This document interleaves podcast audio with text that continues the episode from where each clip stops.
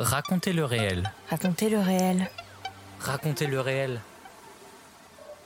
Le podcast qui le explore. podcast qui explore les dessous du documentaire.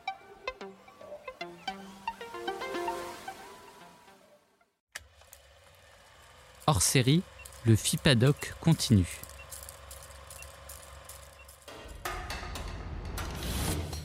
Tout au long de l'année, le FIPADOC 2023, Festival international du documentaire de Biarritz, qui a eu lieu en janvier, continue avec Raconter le réel. Nous sommes allés à la rencontre de 18 réalisateurs et réalisatrices qui ont été sélectionnés. Aujourd'hui, je reçois le réalisateur Stéphane Malter qui nous présente son film Les âmes perdues, visible au cinéma à partir du 3 mai 2023.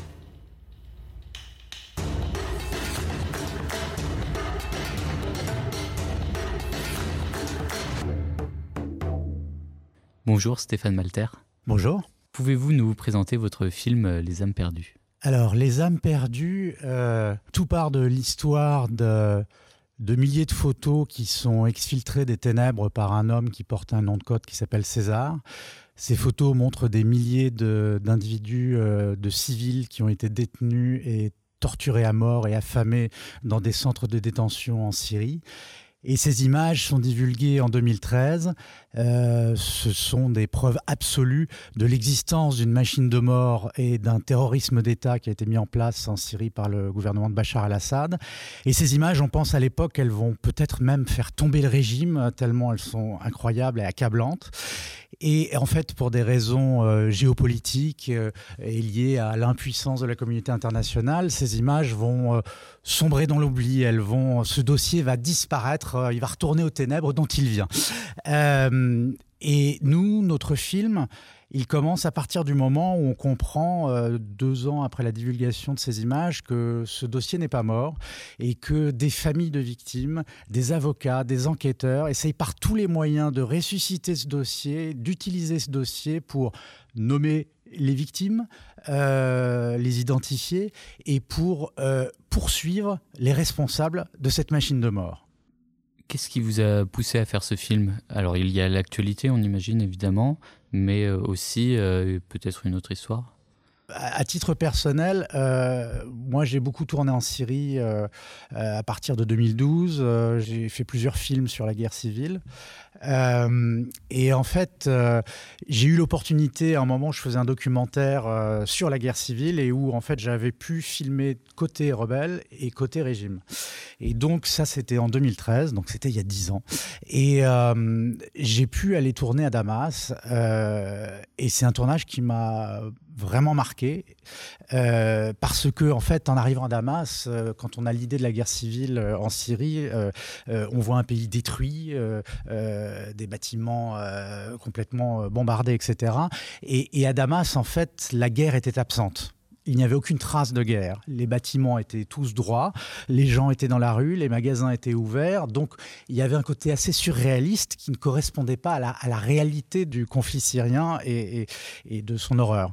Euh, et en fait, ce qui était assez bizarre aussi, c'est qu'au bout d'un moment où je suis à Damas, donc dans le, cœur du régime syrien, euh, j'entends parler de rumeurs. Euh, Des gens me disent euh, qu'il y a beaucoup de kidnapping ou de gens qui disparaissent. Alors j'ai un frère qui a disparu, j'ai un père, un cousin, et on ne sait pas où ils sont. Et donc beaucoup de gens me parlaient de ça.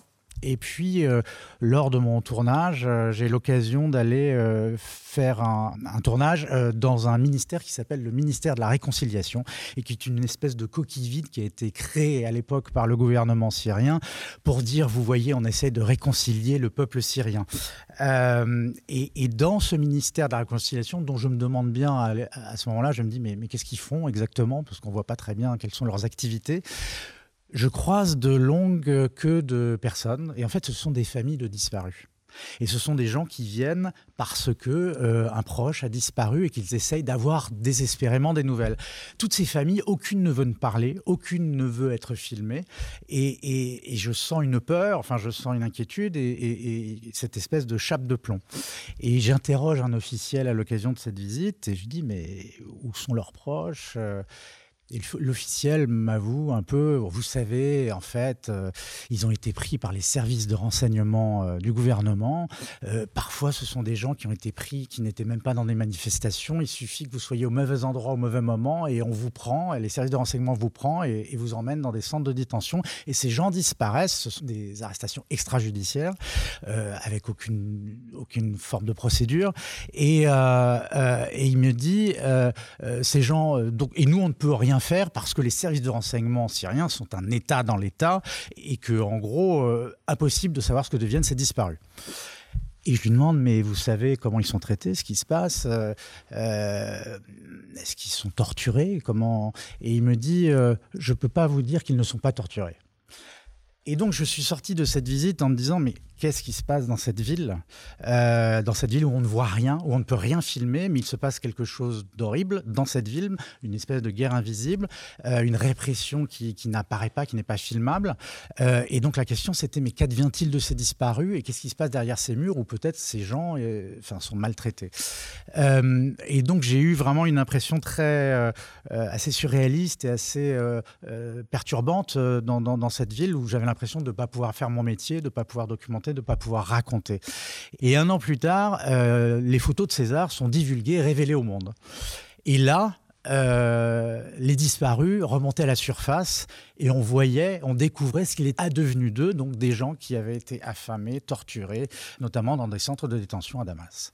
Et le choc en fait de, cette expérience de tournage à Damas, où en fait je n'avais rien vu à Damas, je n'avais rien pu faire à Damas, et le surgissement de ces photos a fait que je voulais ça, ça, ça générait cette ce désir ou ce besoin de raconter cette part-là de l'histoire que moi j'avais pas pu raconter à l'époque et que personne en fait ne pouvait raconter puisque tout était invisible. Et donc c'est comme ça que moi à partir de 2014, j'ai été travaillé par cette idée comment faire un film sur Machine de mort, comment faire un film sur ces disparus. Et donc j'avais vraiment ce besoin et je me suis tourné euh, en 2015-2016 vers euh, Garance Lequen euh, parce que je savais qu'elle travaillait sur César et que elle faisait partie des rares journalistes qui avaient un vrai intérêt pour cette question-là. Il faut savoir aussi que la question de du terrorisme d'État instauré par le régime est une question qui, avait été, qui a été complètement occultée à partir de 2014-2015 parce que en fait il y avait le brouillard de la guerre et qu'on savait plus très bien qui était le méchant, qui était le, gentil et qu'on on, s'intéressait surtout au terrorisme, le terrorisme de Daesh. Alors que euh, quand vous avez, pendant la guerre civile, 10 victimes en Syrie, euh, il y en a 8 sur 10 qui sont tués par le régime à travers des frappes aériennes ou les disparitions forcées dont témoigne euh, César dans, dans, ses photos. Donc je me tourne vers Garance et, je lui dis comment on pourrait faire un film autour de la machine de mort? Est-ce qu'on peut réfléchir ensemble et essayer de, de travailler cette question-là? César, qui, euh, précisons-le, donc, est un ancien photographe du régime et qui témoigne donc dans votre film, témoigne à visage couvert évidemment. comment d'ailleurs l'avez-vous retrouvé et avez-vous pu l'interviewer? En fait, donc c'est Garance euh, qui, a, qui a un rapport assez étroit avec César, avec qui elle a travaillé longuement. Elle a écrit un livre, elle a consacré un livre sur, euh, sur son histoire. Euh, c'est quelqu'un qui vit caché parce qu'il se sent toujours menacé aujourd'hui par le régime. et il est obligé de vivre voilà, de façon sécurisée dans un lieu que je ne peux pas évidemment révéler. et donc la difficulté, c'était que par rapport à un film, euh, l'idée de pouvoir euh, l'interviewer dans, le film et de pouvoir intégrer son récit dans notre film était assez compliqué parce que c'est quelqu'un qui, par définition, euh, ne veut pas montrer son image, qui a une vraie crainte par rapport aux images et par rapport à la caméra. Donc, avec Garance, on l'a rencontré, on a discuté, et, et, déjà, il a fallu le convaincre du bien fondé de l'interviewer, de le filmer et, de l'avoir dans un film. Alors l'un des, des arguments, en tout cas pour le convaincre, c'était que notre film n'était pas consacré à son histoire, mais à l'histoire de celles et ceux qui allaient essayer, à partir des photos qu'il avait ramenées, d'obtenir justice. Donc déjà, ça c'était un premier point. Euh, deuxième point, concernant son interview, pour moi c'était très difficile parce que César est quelqu'un qui ne veut pas se livrer pour des questions de sécurité, mais qui ne veut pas se livrer sur son intimité non plus, parce qu'il a toujours peur que l'exposition même du moindre détail sur sa vie personnelle puisse être un indice pour ceux qui voudraient le retrouver. Euh, donc il y a toujours cette ombre de Damas au-dessus de lui et qui, pèse. Et donc euh, pour moi c'était difficile parce que moi je suis réalisateur et quand je fais des films j'ai besoin de savoir ce que les personnages ont dans le ventre, ce qu'ils ressentent et de comprendre leur motivation et de, les sentir parce que c'est pour le restituer après au spectateur. Mais il y a eu un biais qui s'est un peu présenté, c'est que je me suis aperçu lors de nos conversations qu'en fait, à partir du moment où on commençait à lui poser des questions très précises sur comment il travaillait, comment les photos étaient prises, euh, euh, pourquoi il y avait un carton avec euh, le numéro de détenu, le numéro de centre de détention, comment toutes ces photos étaient archivées par le régime dans un ordinateur, centre de détention par centre de détention, quelle était la procédure, comment les corps étaient amenés, comment ils étaient repris. son travail, quelle valise il avait, comment ça se passait. À partir du moment où on parlait de choses très précises, César, là, acceptait de jouer il acceptait de répondre aux questions et, on pouvait créer un lien à travers ça.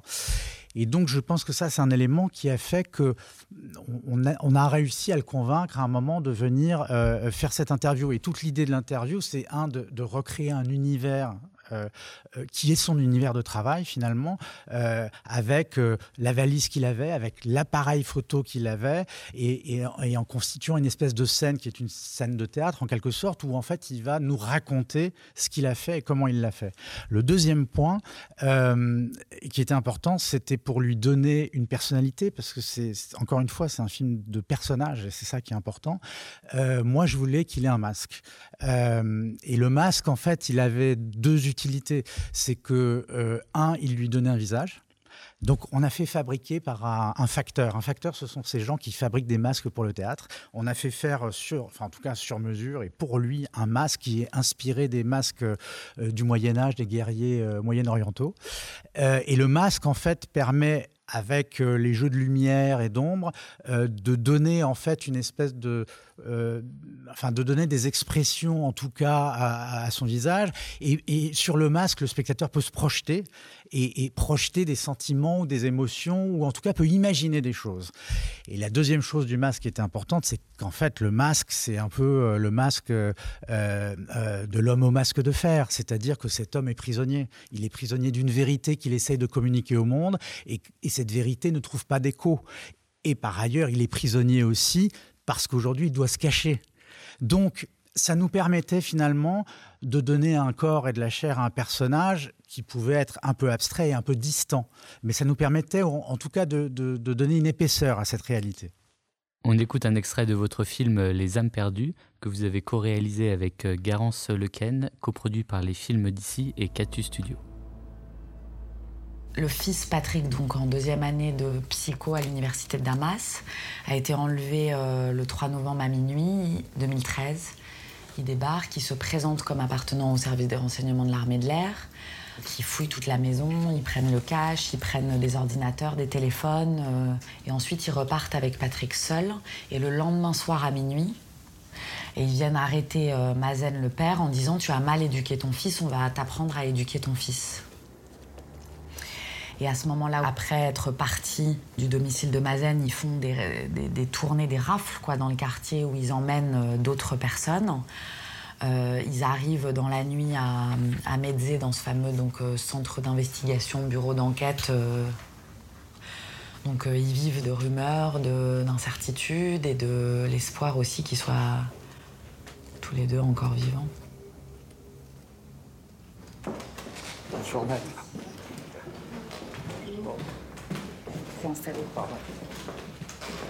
Je veux savoir, au moins dans un premier temps, qu'est-ce qui, où est-ce qu'ils sont? Ils ont disparu, c'est pas normal. Pourquoi on ne peut pas rendre visite? Pourquoi sa femme ne peut pas le voir? Il y a beaucoup de choses. Quoi. On n'a aucune nouvelle physique, euh, vraiment dire où ils sont et qu'est-ce qu'ils deviennent. Pour le moment, dans un premier temps, on veut savoir s'ils sont en vie. S'ils sont, où est-ce qu'ils sont Soit ils sont morts sur la torture, on veut le savoir. Soit ils sont pas morts sur la torture, on veut savoir qu'est-ce qu'ils leur auraient reproché. Et je veux le savoir. Je veux le savoir. Ça va pas plus simple que. Alors, on va peut-être. Euh, parler de la plainte. Euh, c'était important de qualifier à la fois de disparition forcée, C'est-à-dire que ça suppose un enlèvement par les autorités euh, et ensuite la dissimulation du sort qui leur est réservé. Donc on est vraiment dans cette catégorie-là juridique. Euh, cette plainte, est-ce qu'elle va être transmise aux autorités, aux autorités syriennes ou pas? C'est très difficile de présumer des conséquences euh, que pourront avoir cette plainte, c'est-à-dire et, de la façon dont eux vont, réagir. réagir. Parce que je suis tout à fait d'accord. Et là, c'est très difficile d'avoir une, une certitude et de se dire euh, ils vont, euh, voilà, supposer qu'ils soient encore en vie, ils vont les libérer. Si, jamais je prends le cas extrême où, où ils le tuent juste après la dépôt de plainte, j'aurai toute ma vie le sentiment de culpabilité. C'est-à-dire, je peux c'est-à-dire, c'est quand même mon frère, c'est quand même. Bien sûr.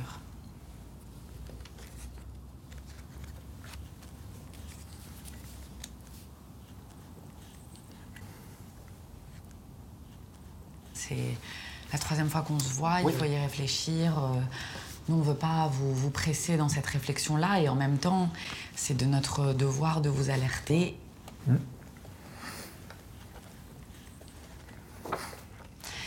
Gardez la plainte. Oui, je vais euh, tranquillement ce soir. Voilà, regardez. Et puis je vous dis, on, voit, on continue à réfléchir. L'essentiel est juste de ne pas agir dans la précipitation. On voit dans votre film que les personnes arrêtées, disparues, torturées ne sont pas forcément des opposants politiques au régime. Comme vous l'avez dit, on voit dans votre film que ce sont surtout de simples civils, finalement, euh, des gens qui disparaissent. Euh, comme un chauffeur de taxi par exemple, euh, d'où on entend l'histoire. Oui, c'est exact. En fait, euh, il faut comprendre que en Syrie, depuis 50 ans, le régime syrien, qui a été mis sur pied par Hafez el-Assad et puis qui a été repris plus tard par son fils Bachar el-Assad, s'est construit en fait sur un bras armé qui sont les services de renseignement. Donc en fait, euh, la dynastie Assad a créé toute une myriade de services d'enseignement euh, qui ont un objectif, enfin un rôle qui est celui de surveiller la population. Et donc, euh, toute personne qui pourrait avoir des idées dissidentes, euh, qui serait identifiée, euh, ben, sera arrêtée, torturée et, interrogée. Et, en gros, le but, c'est de, de terroriser toute la population pour qu'il n'y ait aucune dissidence possible ou aucune discordance possible. donc ça, c'est le bras armé de la dictature. Et en fait, ce qui s'est passé, c'est qu'à partir du moment où il y a la révolution, donc 2011, la machine s'est emballée. C'est-à-dire qu'à partir du moment où, en fait les gens ont, cessé d'avoir peur, c'est tout le mouvement des printemps arabes dans la foulée de, ce qui s'est passé en Tunisie, euh, en Libye. Donc il y a ce grand soulèvement en Syrie. Et à partir de ce moment-là, tout le monde est dans la rue, tout le monde proteste ouvertement, à visage découvert, et remet en cause euh, la dictature des Assad. Et les services de renseignement vont devenir, vont s'emballer, devenir fous, et, et en gros arrêter tout le monde et n'importe qui. Et donc, c'est ça d'ailleurs qu'on aperçoit un moment dans le film, en fait on s'aperçoit, c'est ce qu'un enquêteur explique, en fait vous avez quelqu'un qui est arrêté, euh, il est torturé. Et en gros, bah, euh, s'il veut qu'on arrête de le torturer, bah, il donne un nom. Bah, alors donc, il va donner le nom d'un voisin, un nom de quelqu'un qu'il a croisé. Et c'est comme ça qu'en fait, il y a une espèce d'effet de boule de neige où en fait des dizaines et des dizaines de gens se retrouvent arrêtés. Vous avez aussi toute la logique des checkpoints. À chaque fois sur les checkpoints, en fait, des gens sont arrêtés parce qu'il y a un nom homonyme. Euh, voilà. Donc en fait, peu importe, vous êtes pris dans une manifestation, vous êtes pris à un checkpoint, vous êtes pris dans d'un déplacement, vous êtes dénoncé par quelqu'un qui a été torturé, et c'est comme ça que la machine s'emballe et que tous ces gens se retrouvent dans des centres de détention et qu'ils sont affamés, on les laisse euh, euh, crever pendant des mois, parfois des années. Il y a eu des survivants après, après des années de, détention. Et donc, ce qui s'est passé au moment de la Révolution, il y a le pic vers 2013, c'est eu un emballement total de ces arrestations. Mais à tel point même qu'on peut lire des, dans les enquêtes qui ont été faites, dans les documents qui ont été récupérés du régime, on retrouve des documents dans lesquels certaines branches de sécurité informent leurs autorités que comment ils se demandent que faire avec tous les cadavres qu'ils ont dans leur frigo. Enfin, la machine est devenue folle en quelque sorte. Vous avez aussi euh, interviewé et on suit une famille française qui veut euh, retrouver euh, de, la, famille qui a disparu en Syrie, notamment un, monsieur qui, ou c'est son frère qui. Oui, Obeida Dabag. Mm. Et donc, est-ce que ces personnes-là aussi ont bien accepté la caméra, le fait que vous les filmiez dans leur recherche en fait, ce qui était très important dans le film, le film n'aurait pas été. Au départ, le film, c'est comment on peut ressusciter le dossier César, en tout cas raconter cette histoire ou raconter la machine de mort syrienne. Et, pour moi, il n'y avait pas de film possible si on ne trouvait pas des histoires qu'on pourrait raconter à travers le temps, euh, des histoires au présent. Euh, et en fait, le film est devenu possible à partir du moment où on a découvert qu'une plainte se préparait en Espagne, où une femme avait reconnu son frère dans les photos de César. Et à partir du moment, à peu près à la même époque, où on a découvert l'existence d'un franco-syrien dont le frère et le neveu avaient disparu dans des geôles syriennes, et lequel voulait déposer plainte lui aussi. Il faut comprendre que ces démarches sont très compliquées parce que déposer des plaintes, ça veut dire que euh, peut-être euh, on met en danger euh, des membres de la famille qui restent en Syrie, qu'il peut y avoir des, représailles. Donc il y a toujours cette peur qui dépasse les frontières syriennes et qui, recouvre un peu même l'Europe. Enfin, c'est un, truc très marquant dans, les personnages qu'on suit dans, dans, le film. Et Obeida Dabag, en fait, son histoire est complètement folle. C'est-à-dire que son frère et son neveu ont disparu. Euh, ils sont franco-syriens. Euh, il, alerte les autorités françaises. Euh, il prévient le ministère des Affaires étrangères. Il prévient des députés, des sénateurs, etc. Le président de la République. Il n'y a aucune réponse. Aucune réponse. donc il y a un silence qui est quand même assourdissant, dont, on ne comprend pas très bien pourquoi ce silence, pourquoi ne pas essayer. Et voilà, et ce qui est intéressant, c'est avec, avec Obeida, c'est que avec l'histoire espagnole, on essaye de comprendre comment euh, les suppliciés des photos de César, quel a été leur destin, comment ils sont devenus des suppliciés et qui ils sont. Et avec Obeida, on essaye de comprendre ou de, suivre l'histoire de quelqu'un qui veut sauver quelqu'un qui est dans les geôles du régime.